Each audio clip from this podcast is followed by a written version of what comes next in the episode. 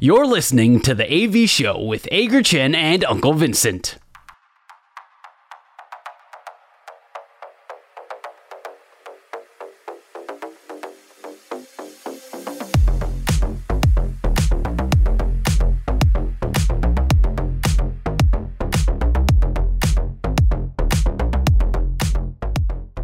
们现在先来进行我们最后一个单元，就是两好三坏满球数。两好三坏满球数，我们互相问对方问题，双方答案相同时候就是好球，意见不同时候就是坏球。三正或者是四坏单元就会立刻结束。但是如果到了两好三坏满球数的话，我们就会决定谁请谁吃饭。所以今天两好三坏满球数，剪刀石头布，你赢，我赢，我先问。OK。我来问一下关于林子伟的问题哦。诶、最近当然林子伟回到中职加盟了，呃，应该说被交易到乐天。那现在出赛了八场比赛，守备确实是大家关注的一个焦点。八场比赛发生了五次的守备失误。OK，那在都在内野吗？二垒手的位置上，初赛五场发生三次失误；游击手位置上，初赛四场发生两次失误。影响一个球员的手背的因素有非常非常多。包括了队友，包括了应援方式，包括了球场硬体。你觉得哪一个对他的影响是最大的？球场硬体，球场硬体，球场硬体。我答案也是球场硬体。我觉得大家就不要再开，不要再开玩笑，也不要骗自己了。中华不会是队友的问题吗？呃，中华队球场队队友也会有问题，嗯、但我我不觉得是个问题，那是一个适应的一个过程。嗯，OK。你你在美国打了那么多年球，你习惯习惯了你传球给队友的方式，队友传球给你的方式，特别是你在二游这个地这个位置上，你有很多这种默契跟动作上是需要时间来培养的。嗯，所以呃，二游的这个搭档时间越久，默契会越好，或者说彼此之间感情越好。这个这个这个搭档，这个这个出来这个效果会就是我们说的化学效应嘛。说所所谓的化学效应，就是说我知道我一个眼你一个眼神，我就知道你球会丢在哪个地方，我往哪边哪边捞，或者说我知道你的范围在哪里，所以我我不担心。那他这个需要时间去适应，不管他在二垒手、二垒手还是游击手这个位置，他都需要时间去适应。OK，这当然是一点。但是我觉得，当他在接球或者是呃移动上面有问题的时候。最大的影响就是球场，我们也不用欺骗自己说台湾球场到底有多好。呃，这么多年来，每次一办大型的国际比赛，就要花大笔的金钱去翻修一个球场就代表多烂，这就代表这个球场有多大的问题。OK，你也不要再骗自己说自己盖的台湾每次盖的球场有多好，多什么世界标准、国际标准，没有这回事。而且而且，像我之前跟史丹利聊过的，就是说，他说台湾球场啊，真的是你那个下过雨之后，哦就算它干掉了，其实那个弹跳，还有就是它那个球场的感觉，是真的。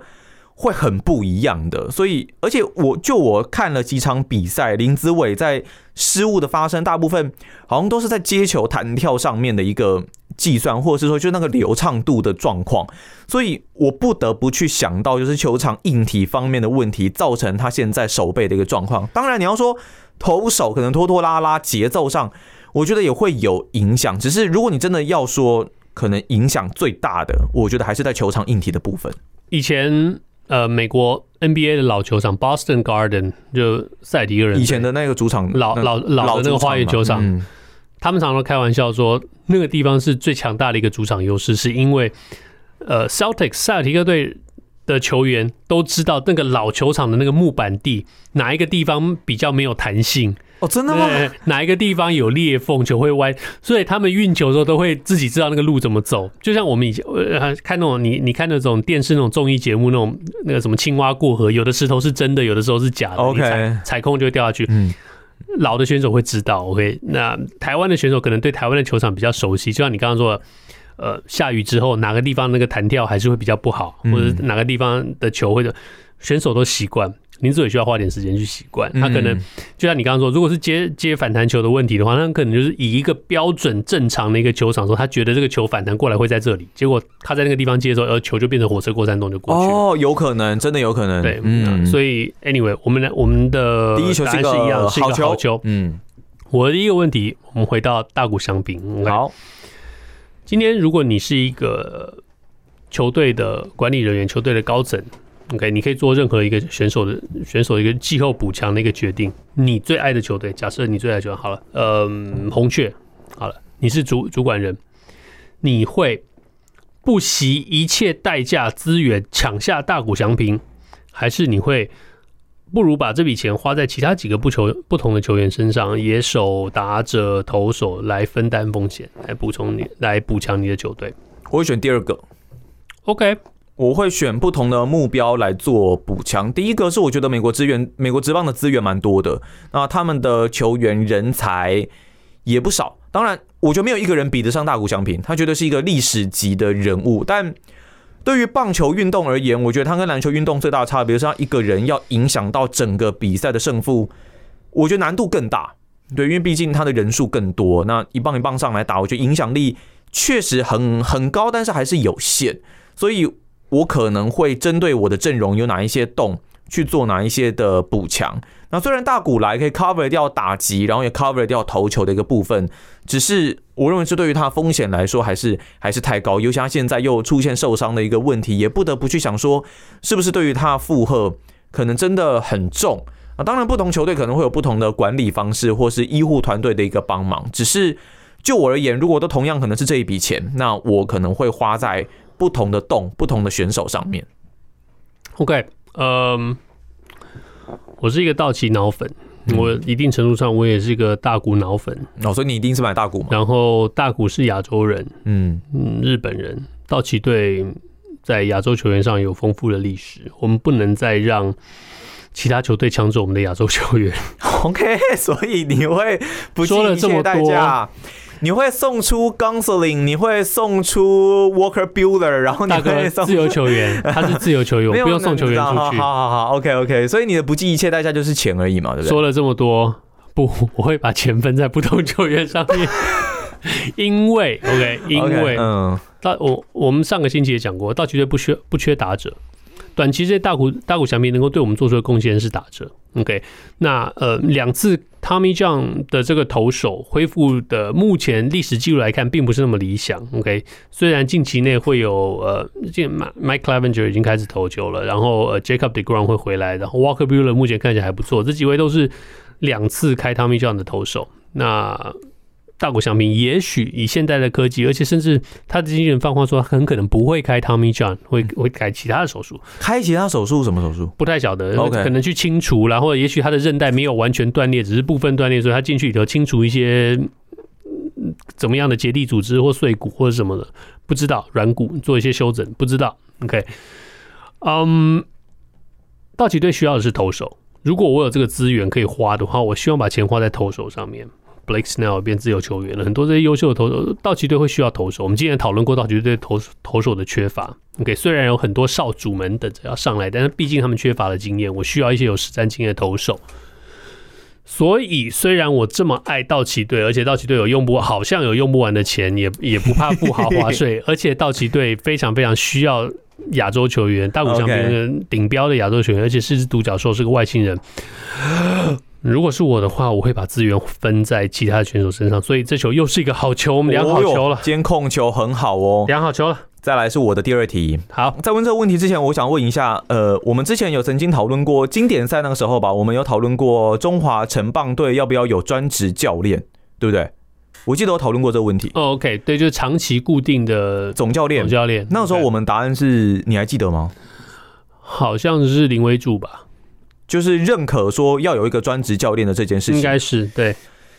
我我我这个问题，我就问出来，我们答案很有可能会会一样哦。就是最近我们在世界杯男篮这一边，其实我看到日本队 OK 打出了非常棒的一个表现，虽然还是没有办法呃进到后面的赛程，可是他们至少拿到了明年的奥运门票。那里面我其实有看到一个点，我觉得一直以来都是日本贯彻来执行的这一件。事情就是，不管是在棒球还是在篮球方面，他们都是有专职的总教练的。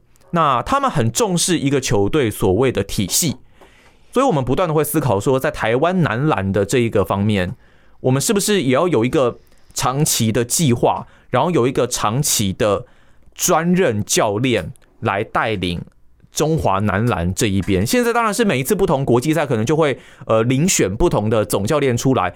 当然，他们可能跟棒球不太一样的是，不一定是说可能一定是可能冠军队的教练或什么，他们可能会呃篮协这边会遴选一位总教练出来，像今年琼斯杯我们就看到桑茂森教练嘛。那我主要的想法是像以前，像我不知道你知不知道有一位教练是那个 Parker 帕克教练，他就是长期来以前我们南加大的总教练。哦，真的？哦，OK OK，对他，因为我记得他带中华男篮带了蛮长的一段时间，我记得是自从我有点忘了，但一四年可能许晋哲教练之后，大部分时间应该都是由他来带，所以那个时候他确实有帮中华队，我觉得他有整理出一个脉络，有一个体系。我我的问题很简单啦，就是现在的中华男篮是不是还是一样要走这样子的一个模式，要有一个专职体系、专任的一个教练来带我们的中华队，会有一个比较好的一个成绩？有些事情你觉得很复杂哦，但是你如果以正常人的角度来看的话，你会发现这些事情简单的不得了。就像我们中华中华队组队，不管是棒球还是篮球，我们就讲这两个台湾最受欢迎的运动好。嗯，你如果以职场的角度来看的话，你就觉得这两件事情非常非常荒谬。这么重要的这个组织啊，这两个不是一个固定的团队，这两个是每次是一个任务型的一个筹组。所以你严格来说，你可能可以说中华队跟呃中华男篮跟中华城棒球的这个国家代表队。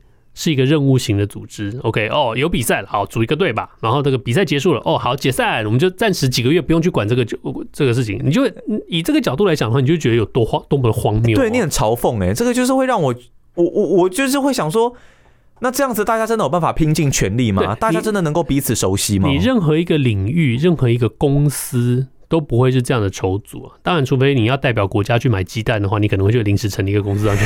哎。Anyway，我我我们我们回来，我们我们讲，所以我讲我的答案大概我们也不用说，这就是好球三证。我跟我我答案大概跟你一样，就是我们必须要有你以一个正常的正常的大脑去想的话，就是你就把国家队当成是一个职业队的一个。但是有很多人说不适合，因为我们的预算是每年省的。不是啊，你你每年省的更好啊，你每年就有一笔一笔预算来养这个球队。我。我我们稍微跳一点，你玩那个呃，你是 Switch 不是对不对？就不是 Switch，那个说 NBA 二 K 嘛，Xbox 吗？OK，你玩 FIFA 嘛，对不对？嗯，我玩。你你看那个足球嘛，嗯，你觉得 FIFA 有那个呃国家哦国家比赛周国家比赛的那个版本的时候，你就是国家国家队不是有个六十人名单嘛？啊，对对对对对。然后每次那个国家队，你就每次那个呃。先发十一人是哪些人嘛？对不对？然后你说你的选手很简单嘛，你你的职棒跟你的职篮，你的职对不起，你的中华中华城棒跟你的那个篮球国家代表队，你都一样，你成立把他们当成一个职业队，你要讲公司化或者职业队化都好，你就成立成立一个中华队的一个组织，然后你就把最优秀的六十，你就弄一个六十长期固定的六十人名单，然后你每隔。三个月，根据这些选手的表现来做一个调整，你就公布说，哦，这一期中华队六十人名单有哪些人？那接下来在这段时间里头，如果有碰到国际大赛的时候，你就从这个其中挑出你觉得适合的选手，或者说时程上，或者是呃能够配合的选手，能够接受征召的选手，这样子大家通通都没有话说。OK，你就像经典赛来了好了，中华队的六十人名单是谁？哦，里头有张玉成，一看哦，他有在列管，非来不可。OK，征召你。Okay, 台湾蛮大的状况就是有很多选手他是非来不可。对，那有些是说哦，那中华队六十人名单里头有就讲高国辉好了，嗯啊，高国辉退休了、嗯、啊，好，那移出这个这个名单，调整名单嘛。对啊啊，曾俊岳啊不行，富邦现在正在争正在竞争季后季后赛，然后曾俊岳也没有在列管名单上面，他也没有兵役的问题。讲真的，他他不配合的话，你没办法没办法没办法强迫他啊。曾俊岳说哦，我球队比较重要，我的职业比较重要，我我不参加中华队。好，那。下一个是谁？哦，陈韵文。好，陈韵文就是说，你有一个固定的六十人名单，以后球队就从这个地方去筹组。然后大名单嘛，对，大名单。然后你这个中华队的这个组织这个架构，你就有了一套完整的一个脉络。然后你这个每一个选手状况，你学会了固定去追踪这六十个选手，或者你学会固定去追踪这一两百位选手里头选出了六十个选手的时候。这个球队就成型了。不管你要是篮球还是要棒球都一样。篮球的话，你可能要要包括一些海外的选手，有有有有有台湾人血统的这些选手，你可以长期固定的追踪下来。因为其实像比方说刚刚讲到意愿这一方面的问题，其实日本这一次我觉得就做的算是也算是大家的一个典范吧。就是说，比方说八村垒，OK，他他打 NBA，那他这次没有参加。但也不勉强他，也不会去各种的，比方说情勒或什么东西，他就是找下一个人，然后去做名单上面调整跟递补。还有就是他们每一次的集训呢，其实时间也都不是很长，可能顶多我记得一两周、两三周吧，最最多最多大概就是这样。他一次的集训时间甚至有可能短一周的，就那种都不长。但是像我之前跟小铁聊的，就是说他们每一次的短集训，那他们来练的东西，基本上都是这个体系之内的东西。没错，所以你虽然时间不长，但你频率一高了，而且他们都规划十年的一个长期计划，所以你的频率一高了，他就。烙印在你的肌肉记忆里面了。你之后不管什么时间，你去到这个国家队，你就是知道你就是来打这个体系的。不管说公牛以前三角进攻好了，你就是来打这个体系的。对，你要讲体系，你要讲呃球队化、职业化、公司化、架构化。美美美国的这个美梦队这个系统，梦幻队，美美梦幻队，美国这个这个国家队这个系统，这就是一件事情。我我觉得啦，你国你国家队国家代表队要有一个。国家队的格一个一个高度在，就是说参加国家队是个荣耀，我不需要去求选手来打嗯，OK，或者我强迫人家来打。国际的成绩也许很重要，但是更重要的是说代表国家这些人是真心想要代表国家的。嗯，所以你看美国美国梦幻队好了，他也是一样大名单，然后去邀请选手，然后。因为出去比赛这个荣耀，代表国国家的这个荣耀，有些选手甚至是争取说拜托邀请，拜托我想要参加。嗯，球队甚至说哦，你不太符合这一期的总教练的规划。OK，你可以看到这这一次 Steve Kerr 他要的一个队形就不是一个以中锋为主的队形，可能就小球。对，那当然他付出了代价。哦，对了，他他他他付出了代价。嗯，但是这个就是个教练要的一个架构，所以他选进来球员是以教他从这个。NBA 的这个大名单或美国篮球这个大名单里头选出来的选手是他觉得他适合的选手。嗯，就像就像你中华队在回到中华队城棒队的角度来讲，你今天选了一个林威助当。这一次这个阶段的中华队的总教练的时候，他可能选的就是一些能够执行战术，不见得他也许不会选林志胜，嗯，但是他可能会选一些能够执行战术的一些选手。这是这是林威柱的打法。你今天选了不一样的选手，你选了叶军章来的话，他可能让我林志胜哦、许基宏哦，那个大炮型的要来，刘基宏哦，通通都来。OK，他他要这样的选手，每个教练不一样，但是你知道中华队的一个体系是什么？你的大名单是什么？然后大家球迷也就不会有一些呃不切实际的期待。你会知道说，哦，这一期的总教练是谁？那大概哦，中华队会是一个什么样的样样子？那谁没有被选到？大概也可以理解，这不是总教练喜欢的样子。我觉得这一题我们突然大爆发，讲了很多。就是我一直觉得，以总冠军队的教练来出任国家队总教练，我觉得就是一个懒人做法。那没错，就是这四个字，懒人做法。对，就就是会觉得你你就是想要很快速的去带过这件事情，但是你没有。我们也不是说什么都要日本好，日本有很多缺点，但是人家确实是有一个长期的规划在的。那他有一个总教练来确立他们的体系。我觉得你既然要球员去，可能八村垒高中就已经开始入选到国家队，而且就是这个体系这样子打上来的。那我们如果真的要有长远的规划，真的要有明确体系，我觉得也可以先从总教练这一方面开始了，然后国家队公司化。我觉得你要不要公司化是一件事情，你体系化是一件很重要的事情，就让人家体系啦，对，让人家觉得说，我想要打国家队，打中华队是件荣耀，穿上这件球衣是一个荣耀，而不是说每一次为了选手要不要打，要不要呃接受邀请或接受征召，弄得好像这样很难看，到最后最后还要请大人出来收拾这个残局。你记得我们那时候经典赛的时候，到最后集训时间还是就基本上名单弄完，大家来，然后集集训的时间，我记得应该是各个国家。之间最短的吧？对，这这是这是亚运，当然也是一样。亚运可能好像是二十二二二十号报到，二十四号就要出发，好像三天才练习三天，然后就要准备准备去了。但是也没什么关系啊。那中华队的棒，中华队的方式大概就是这样子。但是我就说，你建立起一个体，就像你刚刚说的，以后选手知道说来中华队受到的期待是什么，当然大概确实可以把集训的时间缩得很短。嗯，不过总之。三球三阵嘛，我们被三球，原来我们三振了。